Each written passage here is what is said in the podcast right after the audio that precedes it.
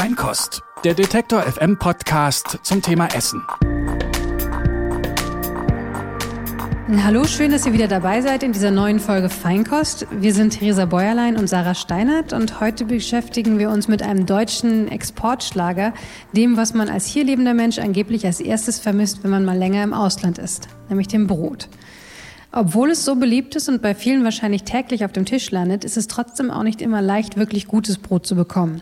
Jeder hat wahrscheinlich seine Lieblingsbäckerei im Kopf, wo man dann praktischerweise auch noch Brötchen, Kuchen und Kaffee bekommt. Seit kurzem aber gibt es einige Läden, die das Brot so wichtig finden, dass sie es ausschließlich und als einziges Produkt herstellen und verkaufen. Und an genau so einem Ort sind wir heute. Man kann eigentlich sagen, wir sind in einer Brotboutique. Äh, Brot ist Gold heißt sie und Kolja Ozesko und Hannes Peter Lodes verkaufen hier seit diesem März Brot.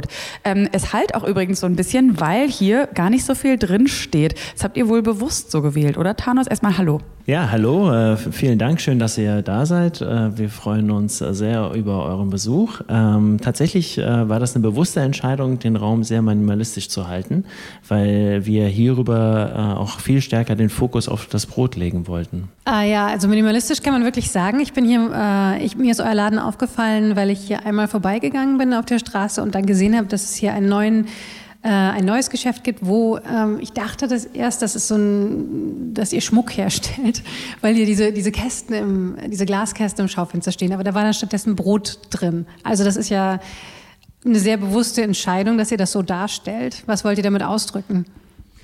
Ja, also ich denke, es ist auf jeden Fall äh, die Idee gewesen, erstmal äh, gängige äh, Konventionen, die es äh, in dem Bereich gibt, einfach mal zu hinterfragen. Und äh, für uns ist ja auch die Wertschätzung für das Produkt sehr wichtig. Und äh, von daher ähm, hatten wir jetzt nicht die Idee gehabt, einfach sehr viele Produkte ins Schaufenster zu legen, sondern wir wollten eigentlich nochmal aufzeigen, was für ein wichtiges Produkt eigentlich Brot ist. Und dadurch, dass wir ein ganz besonderes Brot machen, haben wir das Gefühl gehabt, dass es auf jeden jeden Fall hinter einer Vitrine muss. Ja, deswegen heißt der Laden ja auch Brot ist Gold. Ähm, das kann man ja zweierlei, auf zweierlei Weise verstehen. Also Brot ist wertvoll oder Brot ist hier teuer. Was davon stimmt? Wir haben uns eigentlich persönlich darum gar nicht so viel Gedanken gemacht, sondern der Name kam eher durch Interviews, die wir mit Leuten geführt haben im Vorfeld. Und, Leute, die ihr interviewt habt? Leute, die wir zum Thema Brot interviewt haben. Und am Ende jedes Interviews haben wir die Person immer gefragt, was bedeutet Brot für dich? Mhm. Eine der Frauen, die wir interviewt hatten, das war eine, ich glaube, Ende 80 Jahre ungefähr alte Dame, die dann gesagt hat, Brot schmeißt man nicht weg, Brot ist Gold. Ah. Und das war quasi für uns einfach ein, ein schönes Statement, was sie gegeben hat und war für uns dann direkt der Name, den wir dem Ganzen gegeben haben.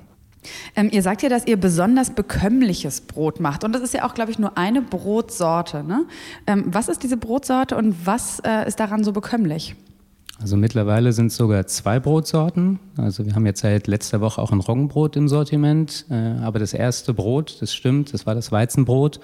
Und wir haben eine sehr lange Teigführung. Und durch lange Teigführung mit Sauerteig schaffen wir es, dass das Brot sehr bekömmlich wird. Es und gibt, lange Teigführung heißt? Das heißt, dass Teig wir wirklich den Teig 24 Stunden vom ersten Ansatz bis zum gebackenen Brot wirklich 24 Stunden sozusagen ziehen lassen. Mhm. Und äh, im Getreide gibt es verschiedene Stoffe.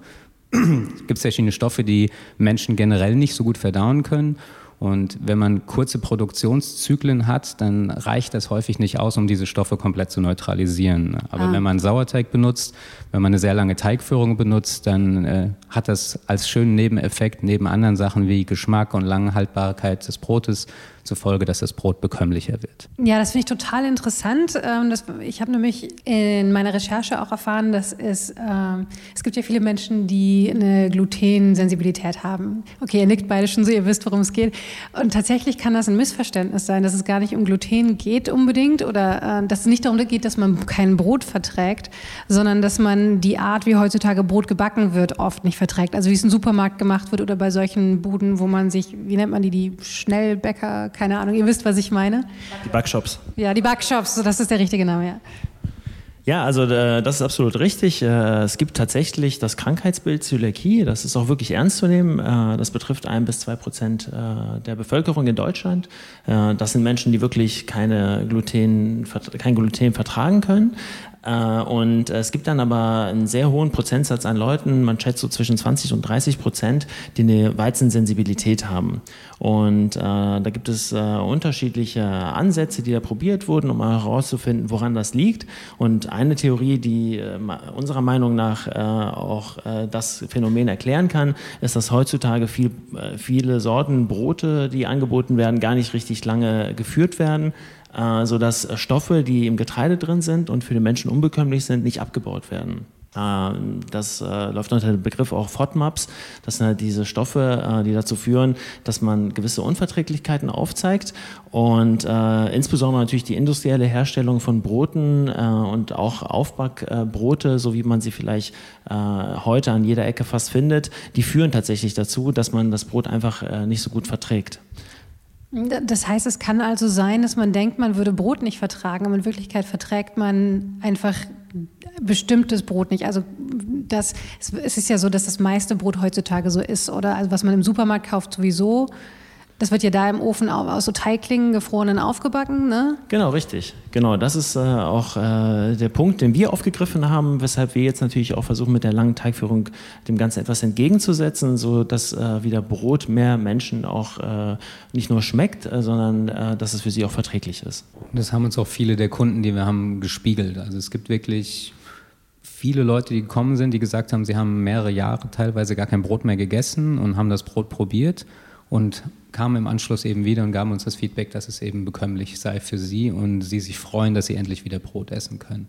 Und das war immer ein schönes Feedback für uns. Das heißt jetzt nicht, dass wir da irgendwie ein Alleinstellungsmerkmal gefunden haben, sondern das ist einfach eine Tatsache, wenn man einfach sich die Zeit lässt, mit dem Teig und dem Sauerteig so lange zu arbeiten, dass man ein bekömmlicheres Brot hinbekommt. Und dazu muss man auch sagen, dass Sauerteigbrot ja nicht, Sauer, nicht Sauerteigbrot ist ja nicht gleich Sauerteigbrot. Also es gibt ja auch äh, Brote, die unter dieser Bezeichnung verkauft werden, aber die enthalten einfach nur Sauerteig, weil das einen bestimmten Geschmack gibt, glaube ich, aber sind dann trotzdem auch noch mit Hefe zusätzlich gebacken und haben keine lange Teigführung, ne?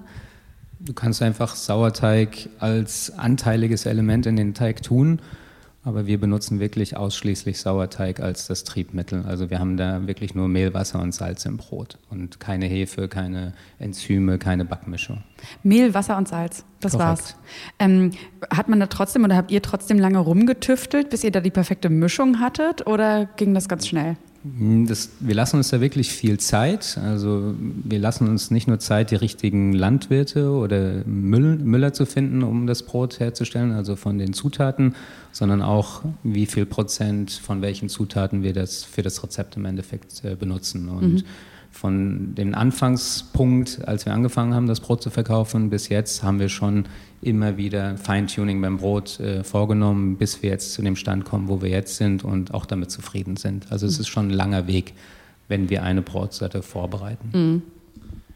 Ja, und ich denke, das ist tatsächlich auch unser Ansatz. Wir wollen viel stärker in die Tiefe gehen als in die Breite. Äh, daher auch die Überlegung, wirklich mit nur einem Brot zu starten äh, und da wirklich äh, das äh, sehr natürlich zu belassen. Das heißt, dementsprechend achten wir auch darauf, dass wir nur naturbelassene Zutaten verwenden, keine Produktionshilfsstoffe nutzen, wie sie äh, industriell verwendet werden, Enzyme, andere Sachen, die nicht auch notwendigerweise immer deklariert werden als äh, Zutaten. Und äh, wir fangen dann tatsächlich auch immer an bei dem Landwirt und äh, schauen da nach den richtigen Partnern, um sicherzustellen, dass wir auch ganz genau wissen, wie der Landwirt äh, mit seinem Feld arbeitet, welches Getreide er verwendet, äh, gehen dann über zu dem Müller, fragen da auch nochmal ganz genau, wie das äh, Mehl gemahlen mhm. wird. Ähm, da sind wir zum Beispiel bei einer wasserbetriebenen Mühle, weil wir das Gefühl hatten, das passt äh, am besten auch zu der Art und Weise. Statt einer elektrisch betriebenen? Oder was ist die Alternative, wenn sie nicht wasserbetrieben genau, sind? Genau, elektrisch ja. betrieben okay. zum Beispiel. Mhm. Und äh, das war für uns sehr wichtig, einfach um äh, diese Philosophie, die wir haben, auch nochmal wirklich entsprechend reflektieren zu können in der Art und Weise, wie das äh, Brot nicht nur handwerklich hergestellt wird, sondern auch wie die Zutaten, die, äh, die wir verwenden für das Brot, auch nochmal erzeugt werden. Mhm. Ich finde es ja total faszinierend, wie leidenschaftlich ähm, und wie viel ihr wisst und, und wie, wie, wie sehr ihr euch ja jetzt so dieser einen einzigen Sache, also diesem nicht auch nur dem Thema Essen, sondern wirklich einem kleinen Teil des Essens, zwar einem wichtigen Teil, aber nur diesem Brot irgendwie äh, jetzt verschrieben habt. Ähm, wie, was ist da, also gab es da irgendwie so eine Initialzündung? Weil ihr habt ja vorher zusammengearbeitet bei Adidas, ähm, habt da ja, glaube ich, wenig mit Brot zu tun gehabt. Wie, wie kamt ihr darauf? Also ihr seid, wir haben es auch in der Anmoderation ja schon kurz gesagt, es gibt jetzt in, zumindest in Berlin so ein bisschen diesen Trend, dass es neben den konventionellen Bäckern jetzt auch immer so ein bisschen, ja, so, so die ähm, anspruchsvolleren Brotshops, sage ich mal, gibt. War das so, habt ihr euch davon inspirieren lassen oder woher kommt es? Das ist eher so ein persönlicher Weg gewesen. Also ich habe persönlich neben dem Job angefangen, vor ungefähr viereinhalb Jahren Sauerteigbrot zu backen, mhm. als eine Art Hobby. Auch weil es dir nirgendwo anders geschmeckt hat, oder?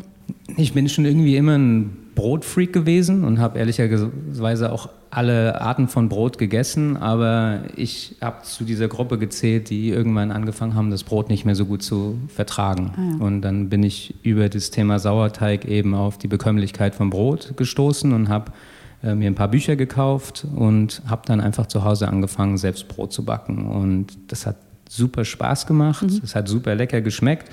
Und wie das bei so Themen so ist, fängst du halt an, das intensiver zu betreiben, schenkst es dann deiner Freundin, Freunden, Familie etc. Also auch so das schöne persönliche Weihnachtsgeschenk dann, so wie so ja, das selbstgemachte Geschenk Pesto oder sowas, ne? Äh, Mitbringsel mhm. bei Frühstück, Abendbrot oder sonst was. Und äh, die Leute fanden das Brot super lecker. Mhm.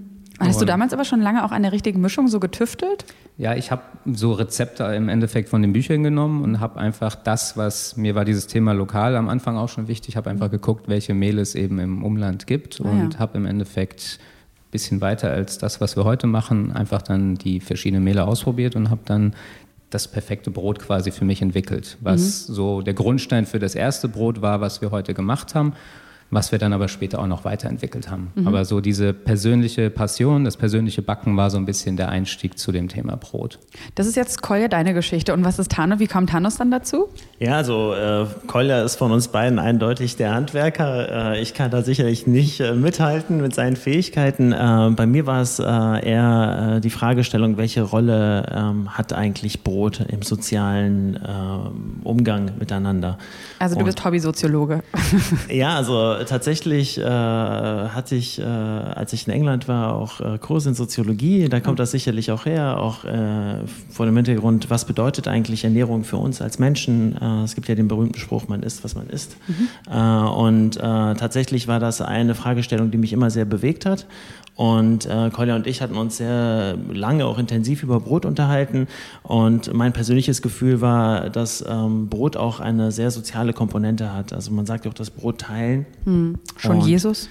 Genau, ja. richtig. Äh, und nicht nur im religiösen Kontext, sondern auch, was uns gespiegelt wurden in vielen Interviews, die wir geführt haben, dass das auch etwas ist, was Menschen verbindet und zusammenbringen kann. Man bringt ja manchmal auch seinen Nachbarn Brot und Salz vorbei. Ne? Das hat ja auch eine Symbolik. Absolut. Und vor allem, äh, man kennt es auch auch oft als Geschenk, wenn man irgendwo jemanden besucht, der eingezogen äh, ist und bringt das dann mit. Also das ist etwas, was unheimlich schön ist. Und interessanterweise hatte ich äh, auch ein Gespräch mit meinen Eltern zu dem Thema und ähm, ich habe dann auch irgendwie meine Eltern gefragt, ja, was ist eigentlich gutes Brot für euch? Und äh, mein Papa, vielleicht eher auch so klassisch, vielleicht der Handwerker bei uns in der Familie, der hat dann gesagt, ja, gutes Brot hat eine knackige Kruste, saftige Krume, hält lange frisch. Und bei meiner Mama war das, das so, dass sie gesagt hat, ja, es erinnert mich an zu Hause. Und äh, man hat eher das Gefühl, das ist etwas, was sehr, sehr emotional ist. Und ähm, das ist auch sehr interessant, weil das auch äh, meiner Meinung nach genau das widerspiegelt, was wir heute erleben. Es gibt immer noch klassischerweise so eine Bäckerdomäne, die auch diese Fragestellung genau vor dem Hintergrund beantworten, dass sie sagen, ja, gutes Brot äh, hält lange frisch und hat äh, entsprechende technische Features, äh, die man sicherstellen muss. Aber auf der anderen Seite, glaube ich, merkt man immer mehr, dass es so eine Sehnsucht gibt wieder auch äh, nach äh, einer Verbundenheit und nach einem Miteinander. Und ich glaube, diese Rolle kann Brot auch erfüllen. Das heißt, ihr versucht auch ein Lebensgefühl zu verkaufen. Absolut. Also ich glaube, diese Verbundenheit auch äh, zu dem Ort äh, und äh, dieses äh, Bewusstsein auch dafür, dass äh, man hier sich auch einbringen kann und Sachen verändern kann, das ist für uns unheimlich wichtig. Sorry, ich wollte dich jetzt nicht abwürgen. Ja, ich glaube, das ist tatsächlich auch eine Facette, wenn ich da vielleicht nochmal anknüpfen kann, weil äh, wir auch nochmal bewusst dieses Thema nehmen und äh, natürlich als Quereinsteiger das nicht traditionell beantworten wie jetzt ein Bäcker. Ja. Also das ist nicht äh, die Schule, aus der wir kommen, äh, sondern als Quereinsteiger, glaube ich, äh, haben wir die Möglichkeit, einfach viele Fragen aufzuwerfen. Fragen, die vielleicht ein Bäcker ganz anders beantworten würde. Und äh, wir schauen uns das erstmal als Außenstehende oder haben uns das erstmal als Außenstehende angeschaut und dann versucht immer wieder nochmal nachzufragen, was ist denn eigentlich so die Rolle, die Brot erfüllt? Wie kann man das stärker in den Vordergrund stellen? Was bedeutet das eigentlich, wenn man das überführt in ein Konzept und wie würde dieses Konzept aussehen? Ohne dass man jetzt nostalgisch wird oder sich da verrennt in Details, sondern einfach, dass man das Ganze vielleicht zeitgemäßer erzählt. Und deshalb glaube ich, ähm, ja, es gibt, äh, es gibt äh, einen Trend, dass es immer mehr Bäckereien gibt, auch Artisan Bakeries. Ähm, aber meiner Meinung nach ist das äh, für uns jetzt nicht etwas, was wir kommerziell ausschlachten wollten, wo wir das Gefühl hatten, da gibt es jetzt eine Möglichkeit, die wir abschöpfen können, sondern wir wollten diese Fragen einfach ganz anders beantworten und vor allem da ein nachhaltiges Konzept äh, etablieren. Ihr seid ja, wie du gerade schon gesagt hast, ihr seid ja nicht von Haus aus Bäcker. Ihr kommt auch aus keinen Bäckerfamilien, oder? Nein, okay. Ähm, ich stelle mir das schwierig vor, so quer einsteigen in diesen Beruf. Musstet ihr dann eine Back Bäckerausbildung machen? Also es ist in der Tat so in Deutschland, dass wenn du eine Bäckerei aufmachst, äh, es eine, eine Meisterpflicht gibt. Das mhm. heißt, du brauchst einen Bäckermeister, der dich im Endeffekt in diesem Thema unterstützt. Und weder Thanos noch ich sind Bäckermeister und wir haben auch keine Meisterausbildung gemacht. Das heißt, wir haben uns wirklich zu Beginn des Themas, haben wir uns einen befreundeten Bäckermeister gesucht, der unser Rezept nach unseren Vorstellungen backt, was eine sehr spannende Erfahrung war, aber uns eben die Möglichkeit gegeben hat, am Anfang auf den Wochenmärkten erstmal so einen Test laufen zu lassen, wie das Ganze überhaupt ankommt. Können wir überhaupt so ein Brot äh, auf einer größeren äh, Ebene backen als einfach nur eins zu Hause im Ofen? Und äh, das hat, ein, hat, viele Schwierigkeiten am Anfang mit sich gebracht, weil äh, trotz der Tatsache, dass der befreundete Bäcker sehr lange schon Bäckermeister ist, ist es nicht so leicht mit Sauerteig als solches äh, Brote zu backen. Und dennoch war es äh, die Tatsache, dass die Leute die Brote geliebt haben, obwohl wir noch nicht hundertprozentig zufrieden waren. Das war wie so eine Art Einstiegstest, wenn man so sagen will, MVP, wie man vielleicht im, im Start-up-Umfeld äh, sagen Was, würde. Wofür steht das? Minimal Viable Product. Okay. Quasi ein Brot, das gut genug ist, um es mhm. zu testen, aber noch nicht unbedingt Pferd. unseren Ansprüchen genügt okay. hat. Und wir haben das getestet und wir haben am Anfang immer so eine Art Prozent gegeben, zwischen 0 und 100 Prozent, wo wir stehen und sind wirklich mit einem 65-prozentigen Brot unserer Meinung nach rausgegangen. Und trotzdem fanden die Leute das viel, viel besser als bei manch anderen bestehenden Bäcker, mhm. äh, was es da zurzeit gibt. Und wir haben uns da weiterentwickelt und äh, um so ein bisschen nach vorne zu spulen, heute haben wir den Leo als dritten quasi im Team, der Bäckermeister ist, der quasi unser Team mit dieser Meisterpflicht komplementiert und quasi zusammen mit uns dieses Brot im Dreiergespann backt. Das heißt, er ist so der, der technische Part des Ganzen. Und ihr, also seid ihr jetzt aber quasi am Backprozess auch beteiligt? Also wir helfen Leo bei verschiedenen Schritten im Backprozess. Also er stemmt wahrscheinlich 80 Prozent des ganzen Prozesses stemmt er selbst. Mhm. Aber es gibt je nach Wochentag und äh, Mengen, die wir produzieren, gibt es verschiedene Sachen, die er einfach in der Zeit, die es gemacht okay. werden muss, einfach allein nicht schafft. Äh, und dementsprechend helfe ich meistens dann dem Leo bei verschiedenen Schritten beim Aufmachen, beim Falten, beim in Kühltransporter packen etc. etc. Das, äh, ihr, ihr, backt das ja auch nicht hier, ne? Also ich meine, wenn man, um das nochmal so ein bisschen zu beschreiben, also Therese hat ja gesagt, sie dachte, das ist eine, eine Schmuck, ein Schmuckladen oder eine Schmuckboutique. Es ist tatsächlich so, also ich habe das ja auch gesagt, so sieht aus wie eine Brotboutique. Also man hat hier, wenn man reinkommt, äh, einen ganz langen Tisch. Ähm, weiß ich nicht, vielleicht habt ihr hier auch so kleine Verköstigungen oder sitzt zusammen mit euren Kunden, würde ich jetzt mal schätzen. Also der erste Schritt, ja, wir backen nicht hier, wir backen quasi in einer Backstube, die in der Nähe unseres Ladens mhm. ist, die wir zurzeit noch gepachtet haben. Gerade am Anfang, weil wir einfach Investitionen relativ überschaubar halten wollen, haben wir einfach eine Bäckerei gesucht, die im Endeffekt uns die Möglichkeit gibt, die äh, Infrastruktur einfach mhm. zu nutzen. Wir mieten uns quasi in eine Bäckerei ein und nutzen den Ofen und die Maschinen, die es dort gibt, um unser Brot zu backen, ohne dass wir jetzt äh, den finanziellen Druck haben, um eine eigene Bäckerei aufzubauen. Und da backen wir die Brote. Und, und ja, sorry. Die bringen wir dann im Endeffekt, wenn sie gebacken sind, bringen wir in diese Brotboutique, wenn du mhm. so möchtest. Und die haben wir Findest bewusst. du das unangenehm, den Begriff? Wir, es klingt vielleicht teilweise zu, zu elitär, elitär, zu abgehoben. Mhm. Und das ist genau das, was wir unserer Meinung nach nicht sind. Also mhm.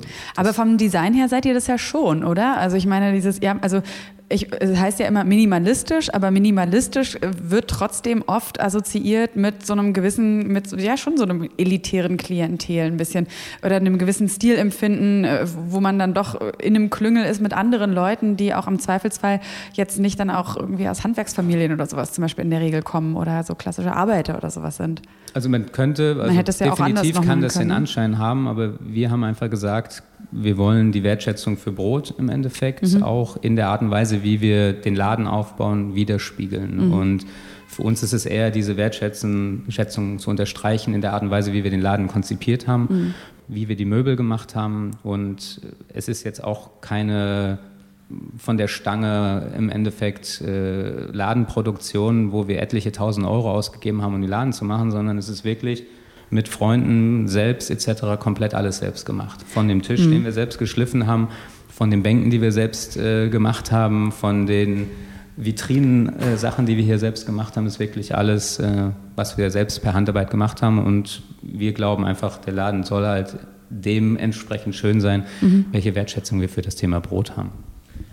Und ich glaube, auch ein sehr, sehr wichtiger Aspekt ist tatsächlich, dass es äh, eine Reflexion dessen ist, was wir erfahren haben, als wir Leute interviewt haben. Also viele haben uns gesagt, ich komme rein, äh, in, ich gehe in eine Bäckerei rein und äh, habe da so viele Produkte, dass ich mich gar nicht mehr zurechtfinde. Und ich fühle mich dadurch absolut überfordert. Mhm. Und äh, dadurch entsteht eine gewisse Stresssituation auch beim Kunden und dann natürlich auch bei der Verkaufskraft, weil dann plötzlich eine Entscheidung getroffen werden muss auf basierend auf einem Produktsortiment, was unheimlich breit ist. Und deshalb haben wir gesagt, wie kann man das eigentlich komplett anders interpretieren? Mhm. Und was würde es denn eigentlich bedeuten, wenn man eine Sache macht und sich darauf konzentriert?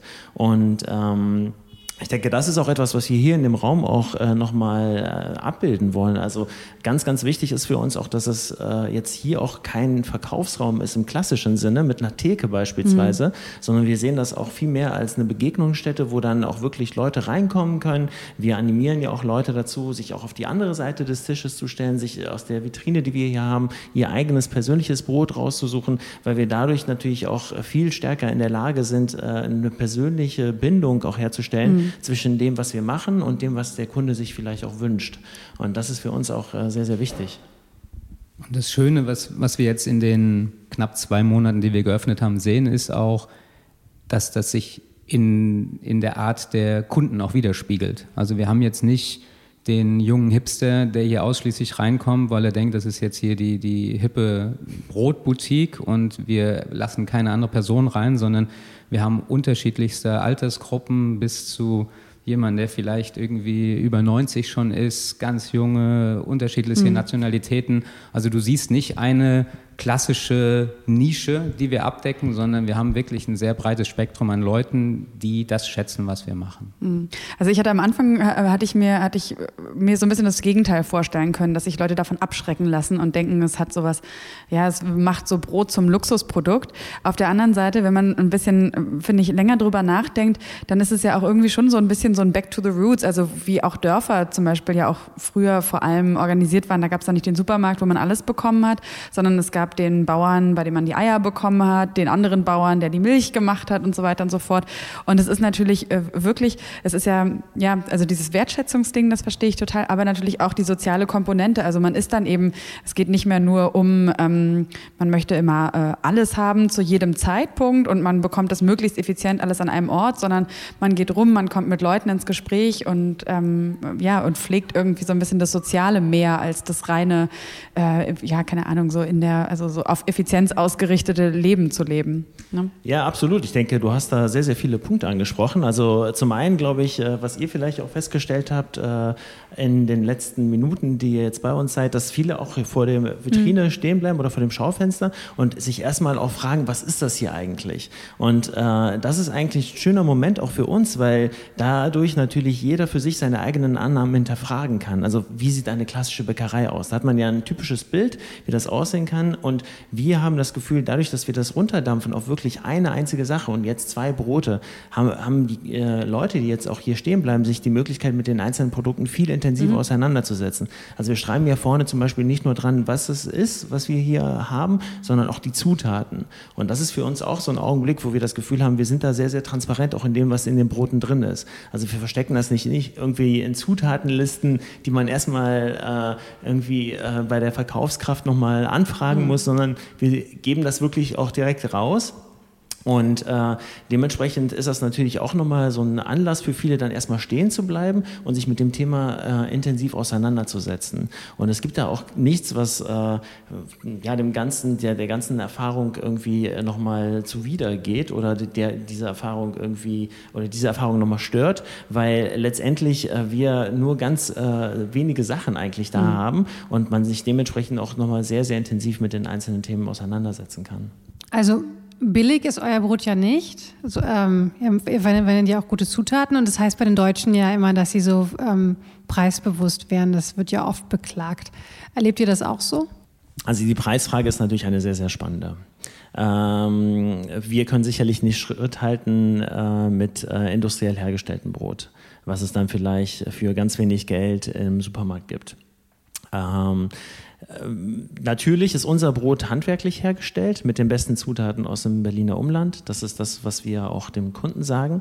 Und äh, gerade weil unheimlich viel Zeit und Arbeit reinfließt, ist es natürlich etwas, was sich in den Preis widerspiegelt. Äh, für uns war es aber unheimlich wichtig, einen fairen Preis zu haben. Also wir wollen jetzt nicht abgehoben sein mit dem, was wir machen. Wir wollen jetzt kein Boot für 10 Euro anbieten, sondern das mit dem Preis für, also dem Brot für 5 Euro war eine bewusste Entscheidung bei uns, weil wir gesagt haben, es soll immer noch ein zugängliches Brot sein. Wir wollen niemanden ausschließen, sondern wir wollen eigentlich sicherstellen, dass wir mit unserem Brot alle Menschen erreichen können.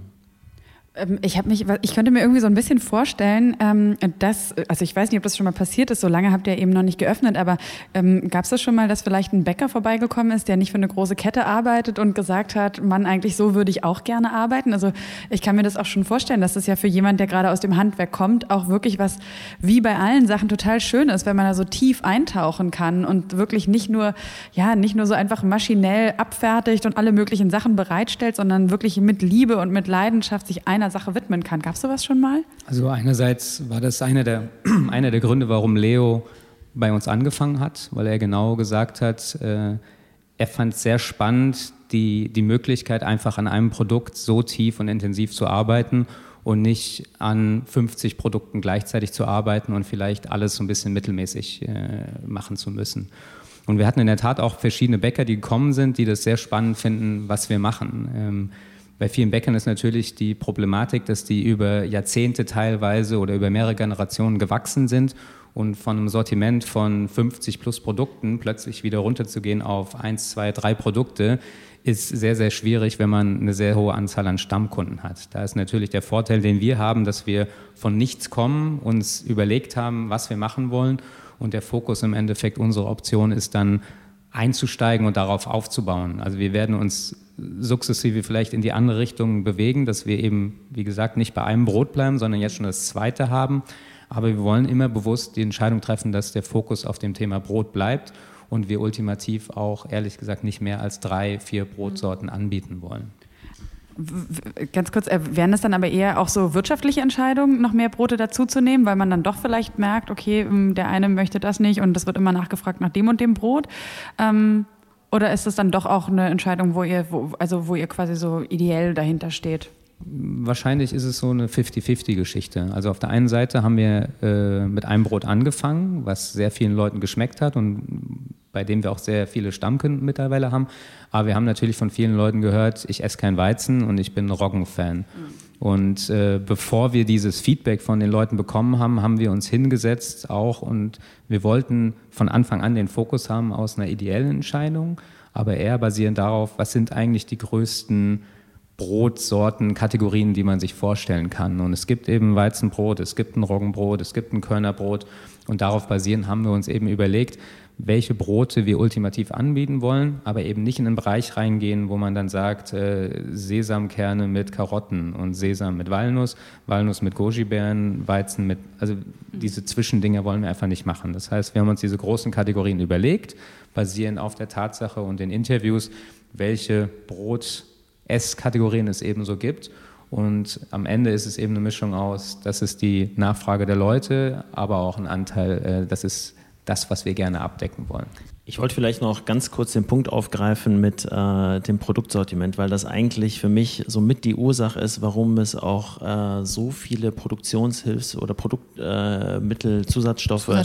in den Broten gibt. Äh, und zwar existiert auch ein unheimlicher Druck äh, auf äh, den Bäckern, dass die quasi in kürzester Zeit ihren ganzen Produktionsplan runterrocken können. Und das bedeutet, dass innerhalb der Arbeitszeit Zeit, die sie haben, sie äh, unheimlich viele Sorten fertigstellen müssen äh, in einer extremen, äh, ja, für, äh, also in einer Qualität, äh, die zufriedenstellend ist. Und das funktioniert dann natürlich nicht, wenn man jetzt alles äh, naturbelassen macht mit sehr viel Zeit und Liebe.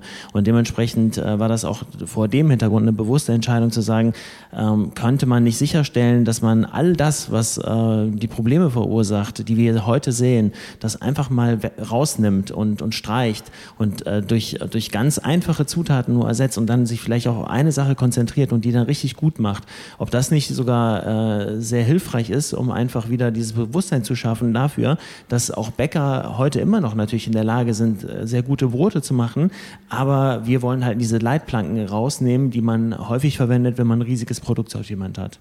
Und interessanterweise äh, wollte ich auch noch mal dazu sagen, dass äh, gerade, weil wir jetzt natürlich auch oft äh, Kunden erleben, die vor dem Schaufenster stehen, die dann sagen, ja, die machen ein Brot, das ist deren Spezialität. Und dadurch gewinnen wir an Profil. Und das ist unheimlich schön, weil das natürlich uns auch wieder eine Glaubwürdigkeit gibt. Das ist ja auch die Schwierigkeit gewesen. Viele vertrauen ja auch nicht mehr dem Bäcker. Also als wir angefangen haben und Interviews geführt haben, äh, da gab es einen unheimlich äh, hohen Zynismus auch bei den äh, Menschen, weil sie gesagt haben, ja, das sind alles Tütenaufreißer, die können gar nicht mehr richtig richtig backen. Und das ist sehr unfair, weil es da auch sehr, sehr gute Bäcker noch gibt. Nur haben sie halt einfach die Möglichkeit nicht, weil die Rahmenbedingungen so gesteckt äh, werden, wie sie heute sich darstellen dass sie ihr Handwerk auch nochmal wirklich darstellen können.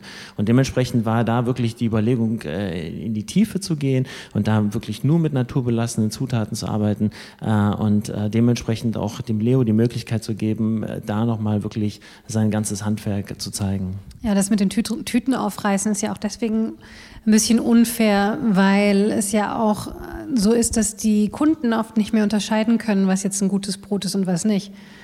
Also wenn man, wenn man es, es, es stimmt natürlich auch, wenn man nicht bereit ist, für bessere Produkte zu bezahlen, äh, was, sollen, was sollen die Bäcker dann machen? Also es ist natürlich auch immer eine Preis-Leistungsfrage. Also ich glaube, den Preis isoliert zu betrachten, ist natürlich auch schwierig. Äh, ich denke, äh, was natürlich entscheidend ist, äh, wirklich einen angemessenen Preis zu zahlen für etwas, was handwerklich hergestellt wird, mit viel Zeit, Liebe und mit den besten Zutaten. Und ähm, das ist natürlich auch etwas, wo wir das Gefühl haben, dass wir das den Menschen auch wieder zugänglich machen wollen. Ich habe mal eine praktische Frage. Du hast ja gesagt eben, dass du mit ähm, Brotbacken zu Hause angefangen hast. Ähm, und ihr bietet hier ja auch Workshops an äh, für, fürs Brotbacken zu Hause. Weil geht das denn überhaupt? Kann man so ein richtig gutes Sauerteigbrot zu Hause hinkriegen? Ich habe immer gehört, dass, der, dass die Öfen, die wir in normalen Küchen haben, dafür gar nicht taugen. Also ich finde ja. Also und der, der, die Entwicklung, die man gerade in diesem Bereich Homebaking sieht, ist unglaublich. Und auch unglaublich, was für gute Brote Leute zu Hause herstellen können. Und es gibt auch genügend Leute, die das Wissen, was sie in den letzten Jahren angehäuft haben, einfach anderen Leuten weitergeben, um genau das zu erzielen, richtig gut mit Sauerteig zu Hause Brote zu backen. Es gehört natürlich äh, viel Liebe, Passion, Geduld etc. dafür, um das hinzubekommen, weil Sauerteig backen einfach eine sehr leidenschaftliche und sensible Sache ist. Es ist quasi wie so ein kleines Haustier zu, zu haben und zu füttern. Aber von dem, was ich selbst erlebt habe und äh, von den Broten, die ich von anderen Leuten, die zu Hause backen, äh, erlebt habe, würde ich definitiv sagen, dass man sehr, sehr gutes Brot zu Hause hinbekommen kann. Und es gibt natürlich Tricks, die einem helfen, Sachen, die man vielleicht äh, technisch nicht so hinzubekommen, wie, wie es in der größeren Bäckerei der Fall ist, wie, keine Ahnung, Dampfeinspritzer äh, mhm. vom Ofen etc. hinzubekommen, gibt es verschiedene Tricks, um da Workarounds zu haben. Das heißt, wenn ich eine Möglichkeit finden möchte, mit meinem richtig schrecklichen Gasofen endlich mal gutes Brot zu Hause selbst zu backen, dann sollte ich mal für einen Workshop vorbeikommen. Oder kann man das auch jetzt hier in zwei Sätzen runterbrechen? Also ich glaube, man braucht da schon auch mehr als einen Workshop, aber ein Workshop hilft auf jeden Fall, um da einen gewissen Einstieg und Verständnis zu bekommen, selbst einfach auch für das Thema Sauerteig. Mhm. Ich glaube, für uns ist häufig die Basis Sauerteig und wie man den Sauerteig pflegt und hegt. Und das ist nicht so trivial, wie man sich das vielleicht mhm. vorstellt. Und ja. Aber was ist denn jetzt zum Beispiel ein guter Trick? Ein Trick ist im Endeffekt, dass es verschiedene Zeiten gibt oder verschiedene Merkmale gibt, zu welchem Zeitpunkt man den Sauerteig füttert. Und wenn man diesen zu früh macht oder verpasst, dann entwickeln sich halt äh, die einen oder die anderen Bakterien. Und das führt dazu, dass ein Brot entweder zu flach wird, keine Kruste entwickelt, zu säuerlich schmeckt, etc. Das heißt, es ist jede Menge sagen wir mal, äh, Detailarbeit und Indizien erkennen, zu welchem Zeitpunkt man was macht. Und natürlich gehört dazu auch, die richtigen Zutaten zu verwenden, vielleicht auch das richtige Equipment ein Stück weit, aber ich glaube, am meisten ist es wirklich über das Probieren und Probieren äh, zu verstehen, zu welchem Zeitpunkt man den Sauerteig und den Teig richtig pflegt. Ich glaube, eine Sache, die äh, mir noch ganz wichtig ist zu dem Thema Do-it-yourself-Workshops, das ist jetzt nicht so, dass wir das aus marketingtechnischen Gründen betreiben. Do-it-yourself-Workshops äh, ist für uns äh, der Weg, äh, wie wir das Wissen, was wir uns angeeignet haben, auch weitergeben wollen und uns aber auch wieder nach außen hin öffnen wollen, um Leute einzuladen, die auch zu Hause backen, damit sie sich auch hier einbringen können. Mhm. Deshalb ist ja neben dem Raum, wo wir jetzt sitzen, auch nochmal hinten eine Mini-Backstube und die wird tatsächlich für diese Gelegenheiten genutzt und die Überlegung ist, dass wir das auch aktiver betreiben, sodass hier hinten auch immer Leute sich aufhalten können, können, die gerne zu Hause backen, um dann äh, zum einen äh, die Möglichkeit zu bekommen, unsere Brote auch nachzubacken. Mhm. Also da legen wir die Rezepte offen, wir zeigen den äh, Leuten auch, was wir für Zutaten verwenden.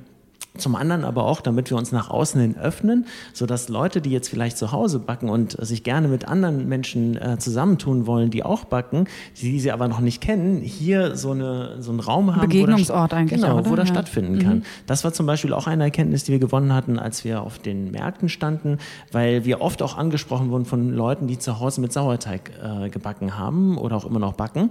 Und äh, dann war für mich auch immer so die Frage, ja, aber kennen die sich jetzt untereinander? Oder, ah, ja, ja. Weil das so eine Community genau. an Sauerteigbrot-Liebenden in der Stadt. Genau, weil ah, es gibt natürlich gewisse Blogs, wo das äh, online und digital stattfinden kann und es gibt mhm. etliche YouTube-Videos, aber ich glaube, äh, ein Ort, wo man das äh, gemeinsam mit anderen Menschen betreiben kann, sowas wie vielleicht Backhäuser in der Vergangenheit in Dörfern äh, waren, mhm. sowas gibt es äh, meiner Meinung nach heute nicht. Und das war ja so ein bisschen das, was ich persönlich auch erlebt habe. Also ich habe mit Büchern gearbeitet, ich habe mit YouTube gearbeitet und häufig ist das Brot dann eben nicht so geworden und ich wollte einfach verstehen, woran das liegt. Und dann zoomt mal bei YouTube rein und guckt, welchen Handgriff die Person jetzt gemacht hat. Und das ist natürlich alles ziemlich den schwer. Den einen magischen Handgriff. Den der magischen Handgriff, der das Brot aufgehen lässt. Und den gab es nicht. Und da hätte ich mir auch immer gerne mhm. einen Austausch mit Leuten gewünscht, die einfach vielleicht schon ein Stück weiter sind als mhm. ich, um mir einfach mal diesen Handgriff oder zu zeigen, was ich da falsch mache oder wie ich es besser mhm. machen könnte. Mhm. Ähm, ich habe nochmal so eine Metafrage, die auch nochmal auf eure vorherige Arbeit nochmal zu sprechen kommt. Also das hört sich jetzt ja schon alles auch sehr ähm, ja, so konsumkritisch, vielleicht auch sozialkritisch an, was, was so hinter diesem oder was eigentlich auch mit in diesem Brot verbacken wird.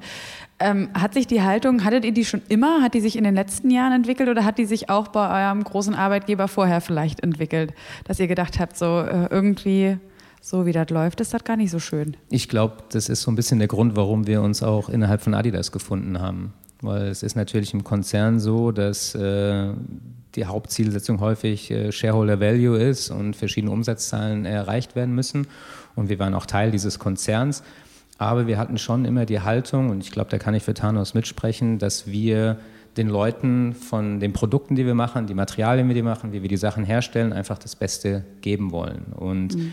da stößt man im Konzern häufig an Grenzen, wo es dann um Margen geht, um Kostsparen, äh, Einsparungen geht, etc., was uns wahrscheinlich so ein bisschen zu Rebellen, Outlier in, im Kontext von Adidas gemacht hat. Mhm. Und das hat auch wirklich dazu geführt, dass wir am Ende unserer Karriere beide in einer Ausgründung gelandet sind, äh, eine GmbH, die Adidas gegründet hat, wo es um die Entwicklung neuer Geschäftsmodelle ging. Sprich, ah, ja. was macht Adidas denn eigentlich, wenn keine Schuhe, Klamotten, mhm Bälle etc. mehr hergestellt werden. Äh, wenn die sollen. Nachfrage quasi nicht mehr auch da ist, zum oder Beispiel. Auch, oder? Ja, genau, wenn die, wenn die Anforderung der Konsumenten sich ändert ah, ja. und wir in Zeiten der Digitalisierung einfach auch neue Geschäftsmodelle uns überlegen müssen. Mhm. Und genau um diese Themen haben wir uns gekümmert und haben sehr stark uns um das Thema Gesundheit gekümmert in dieser Ausgründung und hat, hat uns ja auch sehr Spaß gemacht und wir haben uns zu schätzen gelernt und genau diese Einstellung oder Haltung, kritisch zu sein, aber gleichzeitig das Beste für den Kunden zu liefern, was jetzt abgedroschen klingt, aber das mhm. war unsere Haltung, ist sie immer noch, äh, hat uns dazu gebracht, eben in dieser Abteilung zu landen und äh, wie das dann häufig so ist, durch einen Wechsel äh, des mhm. CEOs von Adidas war diese Abteilung eben nicht mehr so gefragt und wir hatten die Gelegenheit zu sagen, wir kehren zurück in das Kerngeschäft oder wir führen quasi das weiter, was wir innerhalb dieser Abteilung gemacht haben. Und mhm. wir haben das weitergeführt, wir haben uns einfach ein neues Thema gesucht, was dann eben das Thema Brot wurde. Und was man natürlich aber auch noch, Tannis, willst du noch dazu was sagen? Ja, also ich denke, ähm, so ein Ausgangspunkt war sicherlich auch äh, die Frage nach dem Sinn äh, der Arbeit, der man nachgeht. Ja. Und äh, sicherlich ist es so, wenn man in einem globalen Konzern arbeitet, dann ist man immer sehr beschäftigt. Äh. Kriegst du eigentlich noch eine Adidas-Hose? ja, das tue ich heute tatsächlich. Ja. So eine gewisse Verbundenheit ist Zufall, immer natürlich. noch da. Und äh, man muss ja auch ehrlich zugeben, dass das ein guter Arbeitgeber ist. Also ja, ja wir wollen auch über Adidas, da können wir wahrscheinlich nochmal eine neue Folge drüber machen, aber vielleicht auch nicht für diesen Podcast. Und äh, tatsächlich ist es so, dass äh, wir uns die Frage gestellt haben, ist das denn wirklich sinnstiftend, das, was wir tun? Und äh, man hat dann auch eine riesige Kollektion, äh, mhm. die man dann äh, kommerzialisiert und äh, die man dann global ausrollt. Und dann war so die Frage, ähm, macht dieses transaktionale Geschäft immer Sinn? Mhm. Oder gibt es nicht die Möglichkeit, vielleicht auch nachhaltige und langfristige Beziehungen aufzubauen zu den Kunden, den Partnern, den Lieferanten? Äh, und ist das immer etwas, was ego-getrieben ist? Oder kann das vielleicht auch eine Reflexion Reflexion dessen sein, in welchem Umfeld man lebt und welches Netzwerk man hat. Und ich glaube, das war so ein bisschen der Anspruch, warum wir auch gesagt haben, wir wollen mit den Menschen auf Augenhöhe kommunizieren, wir wollen sie einladen, wir wollen uns öffnen. Äh, wir haben nicht immer alle Antworten, sondern wir stellen genauso Fragen äh, und sind da auch offen, in welche Richtung es gehen kann.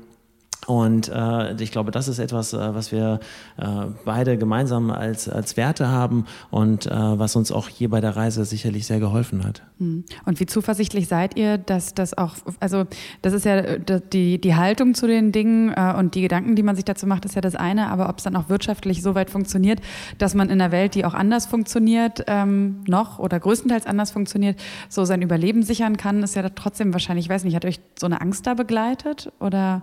Ich glaube, Macht ihr auch noch was anderes nebenbei? Also verdient ihr Geld auch noch auf andere nee, Art und Weise? Machen wir nicht. Und ja. äh, ich glaube, eine Angst ist immer dabei oder ein Zweifel ist immer dabei, wenn man aus einem gemachten Nest eine Anstellung im Konzern in die Selbstständigkeit geht. Ich glaube, das bleibt nie aus. Mhm. Und gerade wenn man das dann zwölf Jahre gemacht hat, bleibt das nicht aus. Das heißt, das haben wir am Anfang schon gespürt. Aber durch das, was wir im Konzern auch gelernt haben, haben wir auch viele Schritte vorher schon getan, um genau zu überlegen, was wir da machen. Sprich, wir haben jetzt nicht gleich äh, einen Kredit aufgenommen, eine Bäckerei aufgebaut und ein mhm. Vollsortiment aufgemacht, sondern wir haben uns einen Markt rausgesucht, wir haben das Rezept genommen, wir haben ein Brot gebacken und haben uns auf Märkte gestellt mhm. und haben einfach geguckt, wie das bei den Menschen ankam. Und ich glaube, sowohl in den Interviews, die wir geführt haben, als auch diese Erlebnisse auf dem Markt, die war für uns total äh, positiv und emotional. Also wir hätten das nie gedacht, dass da so viel positives Feedback und so viel äh, Emotionalität bei den Leuten mhm. zu diesem Thema über ein Brot rüberkommt,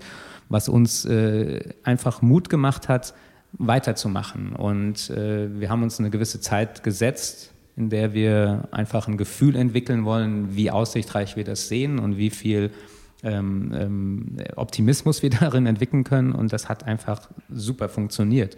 Und dementsprechend sind wir von den Märkten in diesen Schritt des Ladens Einstellung eines Bäckermeisters etc. gegangen. Und ja, ich glaube auch die, die Tatsache, dass wir teilweise Leute haben, die zwei, dreimal die Woche kommen, um Brot zu kaufen, wo wir die Leute beim Vornamen kennen, verschiedene Geschichten über den Alltag dieser Menschen kennen. Das, das gibt uns jeden Tag quasi Mut und äh, macht mir unheimlich Freude, weil einfach so eine persönliche Note dabei ist und mehr Sinn in der Thematik. Ja, und ich glaube auch die Frage ist ja auch immer, äh, welches Risiko geht man ein? Und äh, wir hatten versucht, bei jedem Schritt, den wir machen, äh, auch wirklich sicherzustellen, dass das Risiko überschaubar bleibt. Dementsprechend haben wir ja zum Beispiel auch keine eigene Backstube, sondern wir pachten ja eine. Und da war auch so ein bisschen der Hintergrund, weil wir ja auch nicht genau wussten, wie groß muss jetzt der Ofen sein, was nimmt man dann für einen Ofen, welche Marken gibt es da überhaupt und was sind so die besten Marken. Und äh, deshalb haben wir das als äh, Gelegenheit genutzt, um uns jetzt aktuell auch da ein bisschen auszutoben und um dann für uns die Frage zu beantworten, wenn jetzt irgendwann nächster Schritt bei uns kommt, wie würde der denn aussehen? Wie würden wir unsere eigene Backstube mit den Erfahrungen, die wir gemacht haben, auch einrichten? Und tatsächlich ist die Wertschätzung, die wir erfahren, für uns unheimlich äh, schön. Also ähm, ihr müsst euch das so vorstellen, wenn wir zum Beispiel äh, die Straße langlaufen, da gibt es durchaus Leute, die jetzt ich auch gar nicht mehr persönlich kenne, aber die dann vorbeikommen und sagen, schön, dass ihr hier seid bei uns ah, in der ja. Straße, toll, dass es euch gibt und äh, wir schätzen euch und freuen uns auch auf den nächsten Tag, wo ihr wieder Brot verkauft. Und und das sind unheimlich schöne Erlebnisse und äh, zeigt ja auch, welche Emotionalität in dem ganzen Thema auch drinsteckt. Mhm. Ja, und das auch für die Wiederbelebung des Handwerks kann man ja auch so ein bisschen sagen und die Fokussierung auf wenig, dafür Hochwertiges auch durchaus äh, angenommen wird oder seine Liebhaber hat. Und ja, vielleicht absolut. sind das auch irgendwann nicht nur die Liebhaber, sondern vielleicht wird das auch wieder der Mainstream. Ja, absolut. Also wir denken auch, dass es eigentlich Teil einer langfristigen Entwicklung ist, die man heute sieht, wo das Bewusstsein wieder da ist, auch wirklich äh, sich äh, für äh, gute Lebensmittel auch zu interessieren und sich damit auch auseinanderzusetzen, ohne dass man jetzt äh, sofort immer ins Regal greift und dann irgendwas äh, sich rausnimmt, was eine bunte Verpackung hat äh, oder was beworben wird, sondern dass man sich vielleicht auch eher mehr Zeit nimmt und dann auch ein bisschen kritisch vielleicht mit dem auseinandersetzt, was man zu sich nimmt. Ich habe noch mal eine letzte praktische Frage. Ich weiß immer nicht, wie ich Brot zu Hause aufbewahren soll. Könnt ihr mir da einen Tipp geben? Wenn man sich schon gutes Brot kauft? Die Antwort, die wir zumindest bei unserem Brot immer geben, und äh, das ist nicht, weil wir da wissenschaftlichen Research betrieben haben, sondern weil wir einfach immer wieder Leute gefragt haben, wie sie das machen und was dann das Endergebnis war, ist, dass äh, Tontopf oder ein Römertopf das Beste wäre, um gerade unser Brot, was einen relativ hohen Wasser- und Feuchtigkeitsanteil hat, aufzuheben, weil einfach der Feuchtig Feuchtigkeitsaustausch in diesen äh, Töpfen einfach am besten ist. Tontopf oder Römertopf? Genau. Okay. Ja, Weil also viele Leute lassen das Brot draußen liegen, dann trocknet es schnell aus. Viele Leute packen das Brot in eine Plastiktüte, dann fängt es an zu schimmeln, weil eben sehr viel Feuchtigkeit drin ist. Manche tun es auch in den Kühlschrank. Manche tun es im Kühlschrank, entsteht noch mehr Feuchtigkeit. Beim Brot, wie wir das machen, eigentlich noch schlimmer, weil wir schon sehr viel Feuchtigkeit drin haben. Und dementsprechend ist so der Mittelweg das Richtige und der Tontopf oder der Römertopf bietet quasi so den perfekten Mittelweg zwischen nicht zu feucht, nicht zu trocken. Brauche ich doch noch einen Römertopf. Du hattest einen übrig, oder? Perfekt. Leider nicht übrig, Theresa, sorry. Mist. Ja, und damit ähm, müssen wir leider schließen und verabschieden uns äh, von euch für diese Folge. Ich finde, was ganz schön ähm, mal von den ganzen interessanten Sachen, die wir über Brot gelernt haben und über die Schwierigkeit und über die Sensibilität eigentlich auch von Brot, ist es auch doch wieder, dass man immer äh, vorsichtig sein sollte mit seinen Vorurteilen. Ähm, das heißt also, ein Laden, der vielleicht nach wahnsinnig schick aussieht, heißt nicht unbedingt, dass da Leute drin arbeiten, die einfach nur äh, Geld verdienen wollen und sich ansonsten keine Gedanken um die Welt machen, sondern es scheint genau das Gegenteil zu sein. Wir waren in dieser Folge im Brot ist Gold in der Goldstraße in Schöneberg. Wenn ihr in Berlin lebt, dann kommt doch mal vorbei und sprecht auch gerne mit Thanos und Kolja. Die sind auf jeden Fall, glaube ich, auch fast immer da und auf jeden Fall ähm, kommunikationsbereit. Einer von, uns ist immer da und ja, wir würden uns über jeden freuen, der mal ein Stück Brot probieren möchte bei uns. Genau, und dann hat er eben noch auch nur die Qual der Wahl zwischen zwei Sorten, bevor es dann mehr wird, also unbedingt mal vorbeikommen. Und damit ja bedanken wir uns ganz herzlich bei euch fürs Zuhören. Wir sind Theresa Bäuerlein und Sarah Steinert und hoffen natürlich, dass ihr diesen Podcast schon längst abonniert habt bei eurem Lieblingspodcast-Anbieter oder auch bei Google Podcasts, bei Spotify und dieser. Ja, und wenn ihr Fragen, Kritik oder auch Anregungen habt, vielleicht für Themen oder für Orte, die wir uns mal vorknüpfen sollten, dann schickt uns einfach auch gerne eine E-Mail an feinkost.detektor.fm und lasst es euch ansonsten wie immer unbedingt schmecken.